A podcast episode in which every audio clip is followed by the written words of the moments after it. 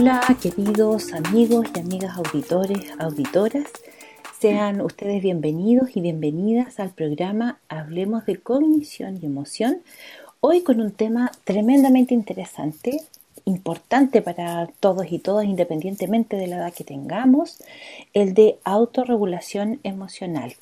Este es un espacio de comunicación y difusión que es construido por el Grupo de Investigación de Desarrollo Emocional y Cognitivo para el Aprendizaje GIDECAP de nuestra Universidad del Bio, Bio. Buscamos abrir un espacio de comunicación, de conversación en torno a distintos temas que son relevantes en el ámbito de educación. Y el programa de hoy tiene por nombre Hablemos de autorregulación emocional y participan eh, Verónica López López, Nelly Lagos San Martín y Rocío Jiménez Cisneros. Ella es nuestra invitada internacional de México eh, y que les habla Claudia Vázquez Rivas. Y para dar el eh, inicio al programa de hoy, comenzaremos con nuestra primera entrevistada, que es Nelly Lagos. Ella es eh, académica del Departamento de Ciencias de la Educación y docente del doctorado de Educación en Consorcios de nuestra Casa de Estudios, además de magíster en Educación y otras funciones académicas que tiene. Hola Nelly, ¿cómo estás? Hola Claudia, gusto saludarte nuevamente. Muy bien, muy bien acá, eh, hablando de autorregulación emocional. Nelly, ¿podrías tú eh, entregarnos alguna información respecto de qué es lo que es la autorregulación emocional? Bueno, la regulación emocional eh, tiene una definición bastante simple, pero que engloba muchos aspectos. Se define como capacidad para manejar las emociones de forma apropiada. Te fijas, una definición súper corta, súper concisa, pero que engloba algunos aspectos tales, tales como ser consciente de la emoción que estamos sintiendo, porque para regular tengo que saber lo que estoy sintiendo. Tengo que también diferenciar entre emoción, cognición y comportamiento. Son tres elementos, tres expresiones de una emoción, pero que son de alguna manera separadas y que al conocer eh, diferenciación entre estas podría hacerse más fácil esta regulación, esta capacidad de manejar de mejor manera una emoción. También requiere la capacidad para generarse a sí mismo emociones positivas. Si yo no tengo esa habilidad, entonces difícilmente voy a ser también capaz de regular eh, las emociones. Requiere una buena estrategia de afrontamiento, entendida aquí la estrategia de afrontamiento como eh, esa capacidad eh, para enfrentar esa situación, abordar una situación en particular, verla desde una determinada manera. Eh, todas esas formas que, existen para abordar una mm, emoción eh, tienen que ver con la posibilidad de aumentarla, disminuirla, suprimirla, cuando tenemos esa situación ahí a puertas. La regulación no significa suprimir o negar una emoción, ¿cierto? Como la del enojo, que es la que nos va a hablar nuestra invitada especial en el día de hoy. Eh, significa, ¿cierto? Que em, tenemos eh, la idea aquí como de regular, así como hacemos con la intensidad de un sonido de un equipo de música, para que no nos agobie ese, ese sonido, entonces lo mantenemos en un nivel de intensidad que sea más apropiado para nosotros, que no nos cause cierto daño. Decía yo que no significa suprimirla porque es como una represa, que viene un caudal de agua, ¿cierto? Que si yo la atajo, la detengo, le pongo un control, voy a hacer que ese río se, en algún momento se desborde, porque estamos, eh, no lo estamos canalizando de una determinada manera, de una forma tal que permita que eh, la expresemos en formas más bien adecuadas y eso no termine por explosionar. Entonces pareciera que es, es bastante complejo. La definición es simple, pero el poder alcanzar una autorregulación emocional eh, implica el ser consciente de varios aspectos que pudieran facilitar o interferir el contacto con las demás personas. Y en ese sentido, Nelly, ¿cuándo pudiéramos hablar que estamos con una persona que tiene una regulación emocional adecuada? La meta de la regulación emocional es el equilibrio emocional. Cuando tenemos una persona frente a nosotros o nosotros somos personas de alguna manera equilibradas, podríamos decir que estamos manejando, que estamos gestionando, que estamos regulando de mejor manera nuestras emociones. ¿Y podrías darnos un ejemplo, Nelly, para poder eh, eh, ayudar a nuestros eh, auditores y auditoras respecto de qué es lo que pudiéramos observar nosotros tal vez eh, en una persona que tiene una adecuada regulación emocional? Una persona con una adecuada regulación emocional es aquella que, a pesar de que tiene enojo, que es la temática que vuelvo a decir, nuestra invitada nos va a aclarar mayormente, es capaz de, em, no actuar golpeando, gritando, eh, golpeando las cosas, ¿cierto? Porque eh, de alguna manera sabe que eso lo tiene que canalizar de una mejor manera para que eh, no dañe a otros ni se dañe a sí mismo, porque ya les decía, el equilibrio es aquí la meta de esta regulación emocional. Entonces, de alguna manera, pudiéramos observar que eh, el estado emocional que nosotros eh, sentimos eh, de, manera interna no necesariamente va a tener que corresponder con la expresión que hagamos de ese estado emocional.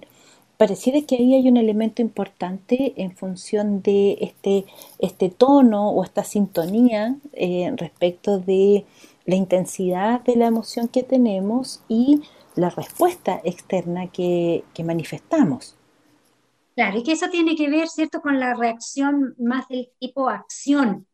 Yo les decía en un primer momento que hay un, sentimiento, un pensamiento acerca de ese sentimiento o viceversa, y también hay una acción, que es la que conllevamos a través de esas emociones y sentimientos que tenemos. Eh, la expresión emocional adecuada o apropiada, que es como se le llama, ¿cierto?, en psicología, tiene que ver justamente con eh, entender que ese estado emocional es una expresión interna que no necesariamente tiene que aflorar o por lo menos no la intensidad que yo la percibo en sí misma porque puedo de alguna manera ir buscando las instancias como para ir haciendo que esa expresión salga de mí, que si no me hace daño, la supresión eh, del enojo hace, eh, causa daño en la persona porque se retiene muchas cosas, eh, pero que salga de una manera también apropiada, de tal manera que no eh, cause un daño a, las demás personas. Eh, hay una idea ahí de, comprender que este impacto en mi expresión tiene repercusiones. Cuando yo sé que eso repercusiona en los demás y, soy capaz de, mantener esa, esa gestión, de tal manera de no lograr, de no hacer ese daño, entonces estoy de alguna manera eh, regulando emociones y expresando también esas emociones de manera adecuada.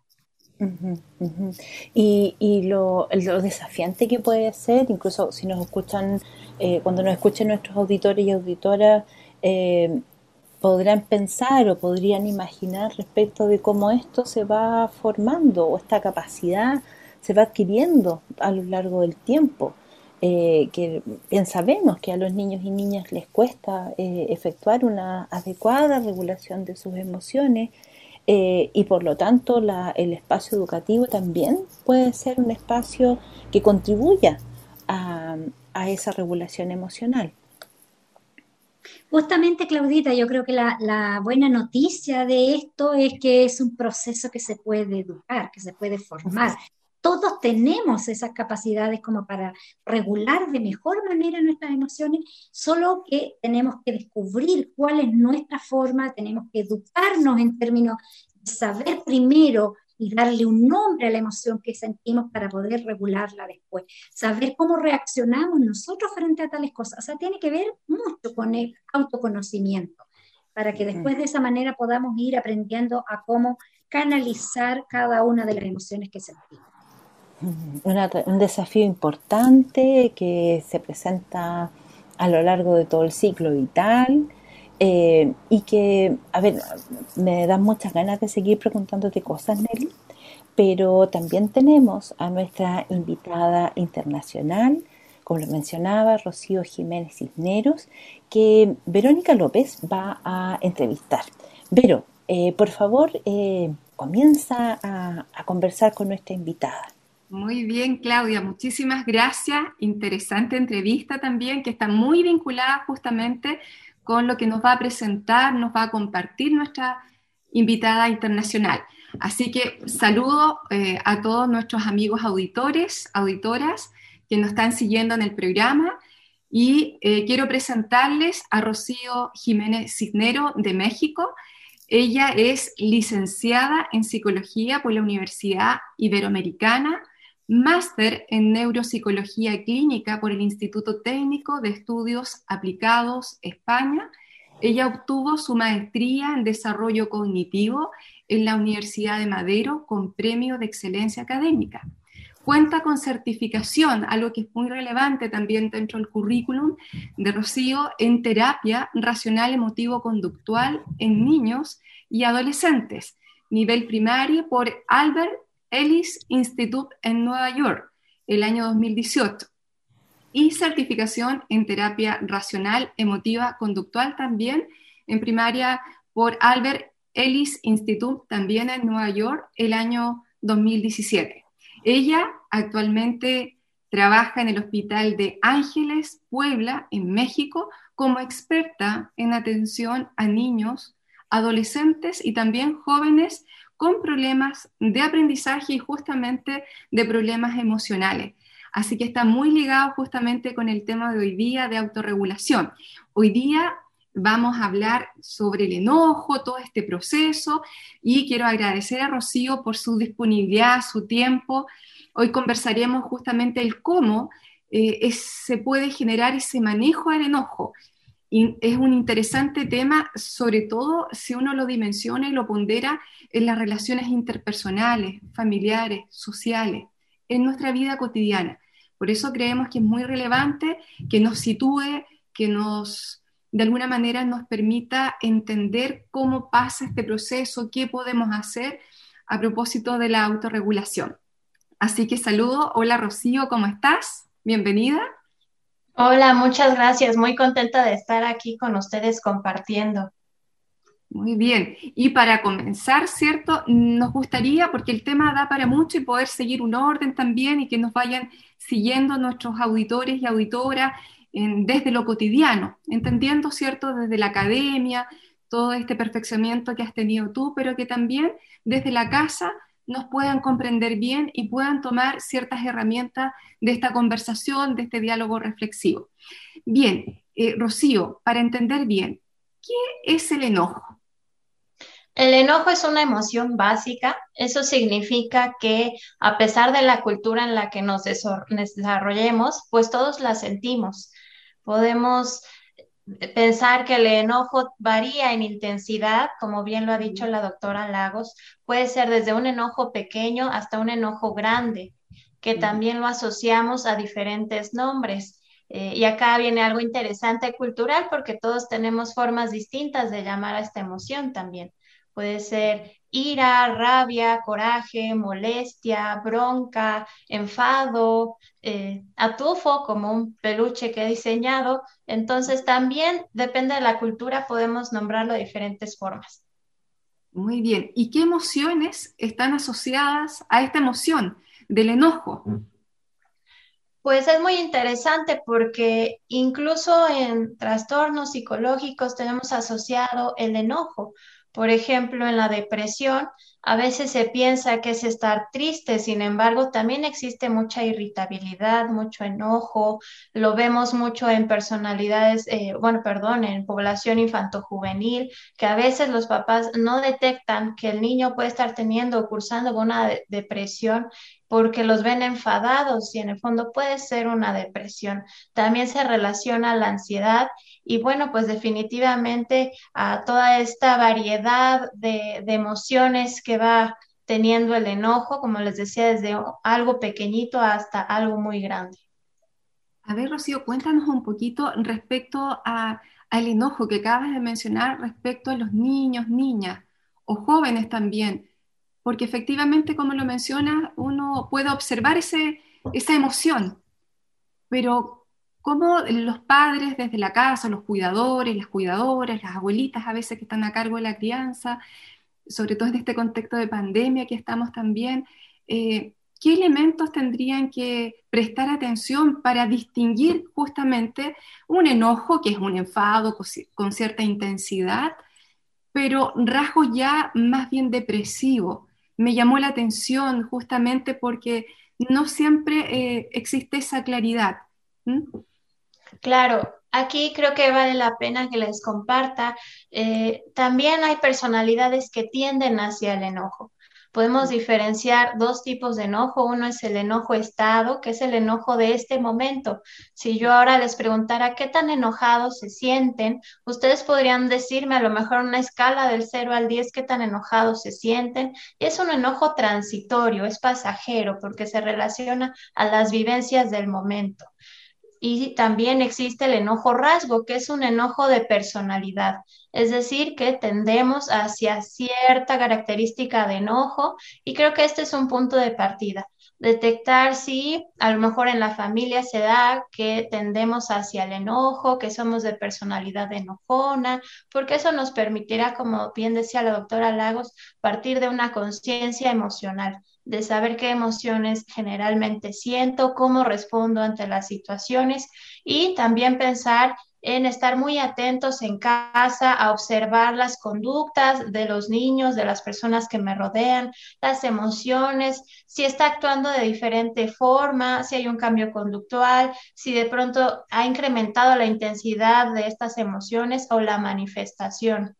Creo que podemos poner atención a esto y sobre todo ver si la persona se está aislando, si está respondiendo de una forma reactiva, negativamente ante las situaciones. Hay que distinguir lo que me sucede en la vida pues idealmente mi emoción para que sea adaptativa tiene que ser congruente a ese nivel. Sin embargo, si ya es mucho más intenso o más frecuente la emoción, es que ahí podemos detectar que puede haber algún problema. Muy bien, muchas gracias, Rocío. ¿Y por qué es importante estudiar el enojo? Así como también en otros capítulos nosotros hemos visto la ansiedad y queremos ver depresión. ¿Por qué es importante estudiar el enojo? Cuéntanos. El enojo es muy importante porque a pesar de que tiene muchas consecuencias negativas, muchas veces no se habla de él. Es más fácil encontrar en la literatura algo sobre depresión o ansiedad, incluso se estima que por cada artículo científico de enojo hay unos 10 de depresión y unos 7 de ansiedad, entonces realmente es vital este, estudiar esta emoción. Muy bien. ¿Y cómo se regula entonces el enojo en esta intensidad también que tanto la doctora Lagos como tú nos han presentado en este programa? Por ejemplo, en el caso de los niños, las niñas, los jóvenes, los adultos, los adultos mayores también, que también nos están escuchando eh, en esta línea, digamos, etaria. Muchos de ellos mm, eh, en este minuto están a lo mejor enojados. ¿Cómo se regula eso? O sea, estoy molesta. ¿Qué, elementos, qué técnicas tenemos para poder enfrentar eso? Pues como bien decía la doctora Lagos, eh, hay varios componentes, que es la conducta, los pensamientos, la emoción. Entonces, existen diversas estrategias para regular estas áreas. Podemos partir desde lo esencial, que es eh, el conocimiento de mis emociones, el ser consciente de mí mismo, para empezar, para ponerle un nombre y detectarlo. Es más fácil regular algo cuando ya lo hemos nombrado.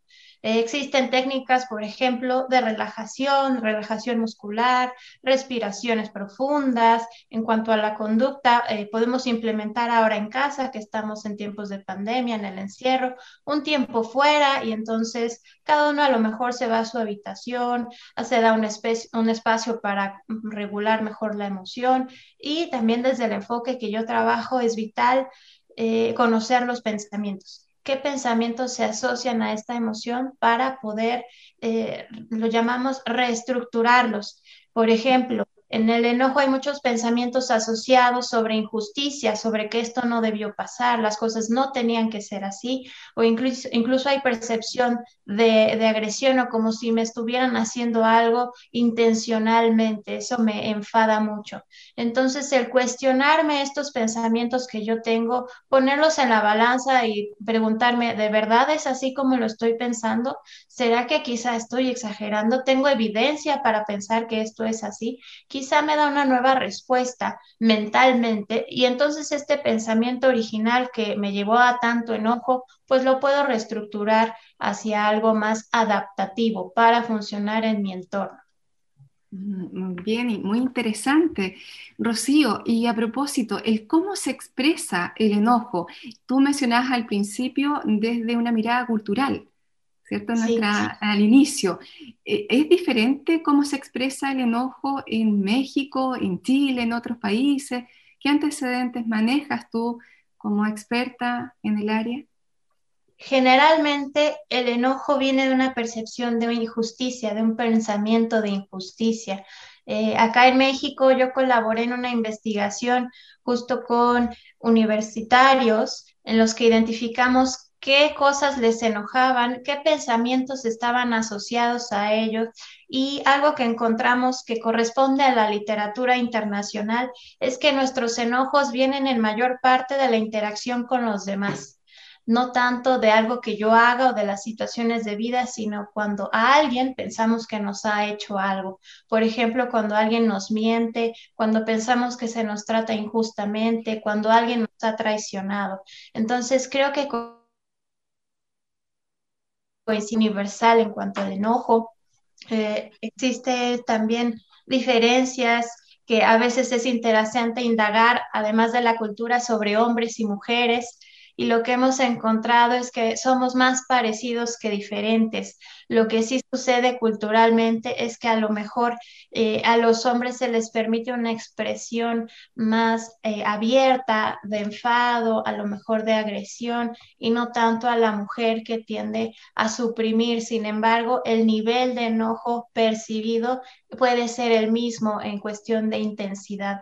Sin embargo, esta cuestión cultural es importante reconocerla. Estuve investigando algo de Chile para poder compartir. Encontré una investigación muy interesante que hablaba de las parejas en matrimonios. Y lo que se encontraba es que en los conflictos maritales eh, son más adaptativas las personas que sienten menos enojo que a pesar del conflicto tienden más hacia el cariño, el amor, a estar tranquilos en una situación de conflicto y no tanto al enojo. Entonces vemos que pues universalmente el enojo nos lleva a tener peores consecuencias sociales en mi relación con personas, en mi trabajo, incluso en cuestiones de salud. Se ha encontrado mucha asociación, por ejemplo, entre enfermedades cardiovasculares con esta emoción. Muy bien. Rocío, y en este contexto de pandemia, que actualmente todavía, cierto, estamos y tenemos ahí, vamos a esperar hasta cuándo, eso no lo sabemos. Pero, ¿cómo se ha vivido esta emoción del enojo de acuerdo a tus antecedentes, a, tus consultas? ¿Qué has visualizado, qué has logrado observar? Definitivamente hay que tomar en cuenta los factores que están asociados a la pandemia, que muchas veces implica una incertidumbre laboral una crisis económica, el estar en casa, quizá algunas familias hacinados. Entonces, hay muchos factores estresantes, el mismo estrés de salud, cuando tenemos quizá en casa alguien que ha enfermado o que estamos muy eh, al pendiente de este virus y entonces todo esto hace que seamos más susceptibles a estar enojados en este tiempo de pandemia. Aquí hemos visto que las tasas de, violencia en casa han incrementado porque pues estamos eh, idealmente todos en casa, resguardados, sin poder salir.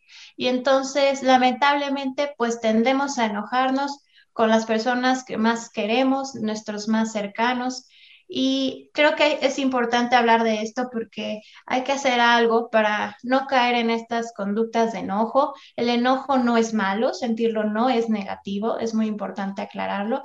Lo que es negativo es cuando el enojo me lleva a tener conductas muy intensas de daño, de agresión. Y esto es en lo que trabajamos, en manejar este tipo de expresiones de manifestación de una emoción muy intensa. Entonces, podemos enfocarnos en hacer a lo mejor alguna señal en casa donde yo avise al otro que se está enojando yo misma para tener una pista que me indique que a lo mejor en un acuerdo previo pues tengo que retirarme un poco, me voy a ir a, a la sala a ver la tele, a distraerme un poco, voy a hacer ejercicio o voy a trabajar en poder comunicarme, que esta habilidad es muy importante, la comunicación asertiva para el manejo del enojo. Muy bien. ¿Y qué consecuencias tiene no aprender a regular el enojo? Entendiendo que todos tenemos, como decías, decías tú, tenemos derecho a enojarnos, o sea, no es malo, ¿cierto? vivir esta emoción y hay que vivirla, pero ¿qué consecuencias tendría el no desarrollar este aprendizaje, esta capacidad que todos y todas tenemos? Claro, podemos ahí hablar del desarrollo de los niños, porque es cuando empezamos a aprender a regular y a gestionar nuestras emociones. Incluso desde nivel cerebro, pues estamos eh, desarrollando las áreas que regulan nuestras emociones, regiones que llamamos prefrontales, que tienen que ver justo con esta gestión emocional y que son áreas cerebrales que se desarrollan hasta los veintitantos años. Entonces, tenemos tiempo, si nos están escuchando en casa, para trabajar con nuestros chiquitos, nuestros adolescentes y también nosotros como adultos podemos eh, aprender estas estrategias. Eh, ¿Qué consecuencias hay? El no gestionar mi emoción me lleva a consecuencias de todo tipo, desde salud, hay personas, como decía yo, con enfermedades cardiovasculares. A la consulta mía llegan personas con gastritis, con colitis, con problemas gastrointestinales por no saber manejar bien sus emociones, consecuencias sociales con amistades en familia, con pareja, en cuestiones académicas, laborales, que a lo mejor la persona que tiende a enfadarse pues termina tajantemente relaciones o de forma impulsiva, que esa sería la parte de la conducta cuando no la aprendemos a gestionar. Y entonces, pues en todas las áreas de nuestra vida estamos teniendo implicaciones por el no saber regular nuestra, nuestro enojo. Además de que pues está bien sabido que hay personalidades enojonas, yo les decía del enojo rasgo, que también se asocia a conductas de agresión. Está el síndrome que llamamos AHA, es decir, AHA, Anger, Hostility, Aggression, es decir, enojo, hostilidad, agresión. Entonces, personalidades enojonas tienden a este tipo de conductas, de manifestaciones, y por eso también es muy importante aprender a, a identificar y a gestionar la emoción para no llegar a estos niveles tan lamentables también en nuestras sociedades. Muy bien. ¿Y qué recomendaciones, estrategias en forma concreta nos podrías compartir a los auditores, auditoras que nos están escuchando respecto al manejo del enojo? ¿Qué podemos hacer desde, las, desde nuestros hogares?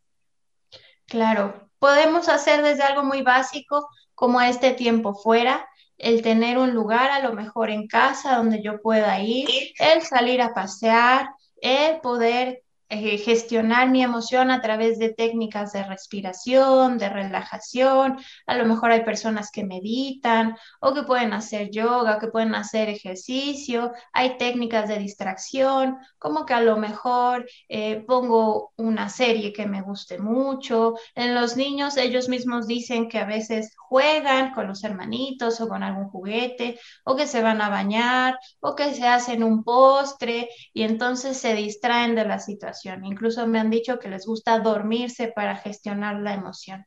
Y en los adultos quizá es un poquito más complejo, aunque no necesariamente, porque también podemos trabajar con esta reestructuración del pensamiento, es decir, encontrar otra respuesta a lo que estoy pensando que también explique lo que me ha sucedido y pensar que todos mis pensamientos influyen en cómo me siento. Entonces, si soy capaz de encontrar un pensamiento a lo mejor a veces más objetivo, porque en la emoción hay pensamientos muy eh, subjetivos y distorsionados, irracionales, decimos, porque está tan cargado de emoción que no lo estamos pensando fríamente y concretamente. Entonces, darme un espacio para poder pensar las cosas de una manera mejor, para reflexionarlo, creo que serían buenas estrategias para empezar. Muy bien, muchísimas gracias Rocío. Yo ahora doy el pase a, Claudia. Eh, por favor. Eh, muy interesante lo que nos comentas Rocío. Eh, y, me voy a permitir una licencia de, hacerte una pregunta en función de, lo que estabas señalando. ¿Qué podemos hacer una vez o una vez que ya hemos metido la pata? Eh, que ya hemos reaccionado, que ya nos hemos enfadado, que tal vez hemos dañado a alguien. ¿Qué, nos, qué nos, aconsejarías tú? Porque pudiera ser importante el, que ya lo hicimos mal, eh, ya, ya, ya, hicimos algo que generó algún tipo de daño. ¿Qué, qué nos podrías recomendar, eh, Rocío, para nuestros auditores y auditoras? Claro, eso es muy importante. A veces lo que veo en el trabajo con las familias es que se inculca mucho el disculparse. Sin embargo, yo digo que las palabras se las lleva el viento, es decir, no es que esté mal disculparnos. Sin embargo, creo que hay que enseñar reparar el daño desde alguien chiquito, por ejemplo, nuestros hijos, no solo, a lo mejor mi hijo le pegó al hermano, entonces no basta con que se disculpe, tiene que hacer algo por él a lo mejor curarlo, ponerle una pomadita, ayudarle a cargar su lonchera porque ya lo lastimó, o en los adultos también. Tiene la disculpa efectiva implica una reparación daño, que yo reconozca el daño que he hecho y lo que pudo significar para esa persona y ofrecerme, porque a veces también lo que yo creo que va a reparar el daño no es lo que la persona necesita. Entonces también puedo genuinamente decirle, oye, me siento muy arrepentida por haber hecho esto, sé que te lastimé, no solo quizá a nivel físico, sino a nivel emocional y estoy dispuesto a repararlo Dime, por favor, cómo podría hacer yo porque quiero restablecer esta relación. Qué importante lo que nos dice eh, Rocío, puesto que eh, es verdad, muchas veces estamos en esta cosa de pide disculpas, pero el componente de reparación es fundamental eh, y también cuando, cuando no está la reparación, el daño que deja en, las relaciones es importante o cuando definitivamente la persona no quiere reparar que eso ya nos alerta otra cosa. Eh, otra, va por otra línea, ¿no? Otro carril. Y ahí nos, nos vamos a, un una línea más psicopatológica de, de, no, de no tener conciencia de daño, ¿no? Eh, eh, como ven, el tema es súper interesante, nos apasiona a, a, muchas personas. Eh, Rocío, yo quiero pedirte, tú tienes, eh, estamos nosotros eh, viéndonos, eh, para las personas que nos están escuchando, tal vez no nos están viendo, pero yo noto que, Rocío, tienes un material allí preparado. ¿Podrías describirnos un poquito de qué se trata y, cómo lo has estado ocupando durante este último tiempo? Claro, yo tengo mi propia marca de productos enfocados a familias y a niños para manejo de emociones. Tengo libros eh, que pretenden enseñar al niño saber qué es el enojo, cómo identificarlo, cómo repercute en su cuerpo, qué manifestaciones hay y estrategias para manejarlos. Tengo libros para niños de primaria, para niños de kinder y tengo peluche, acabo de sacar un peluche que es un león enojado, que el mismo león tiene unos consejos que le va diciendo al niño para manejar su emoción y también almohadas eh, para regulación e identificación de emociones. Este es el material que tengo en torno al enojo, tengo más, pero específicamente con el enojo es con el material que trabajo. La biblioterapia con los niños es fantástica y el que puedan identificarse con un personaje, un peluche, un animal, ayuda mucho a los chiquitos. Claro, hace menos que, que, la situación difícil sea menos amenazante y el trabajar con un peluche es una figura mucho más amigable, en el fondo, como para poder empezar a, trabajar un tema en el contexto terapéutico. Eh, muchas gracias. Eh, el material eh, todavía no está posible de comprar en, Chile, pero esperemos que eh, si lo sea prontamente. Eh, recordamos que estamos con Rocío Jiménez Cisneros. Muchas gracias Rocío y, Nelly y Verónica por, por este capítulo de Hablemos de Cognición y Emoción. Y por supuesto que eh, le damos también las gracias a, ustedes. Nuestros auditores y auditoras por acompañarnos en, en, este programa y por supuesto nos vamos a volver a encontrar en un próximo Hablemos de, con otros temas también interesantes, con expertos y expertas. Eh, y queremos saludarles y desearles que estén muy bien cada uno de ustedes con sus familias. Así que hasta una próxima oportunidad nos encontramos en un nuevo capítulo de Hablemos de Cognición y Emoción. Hasta pronto.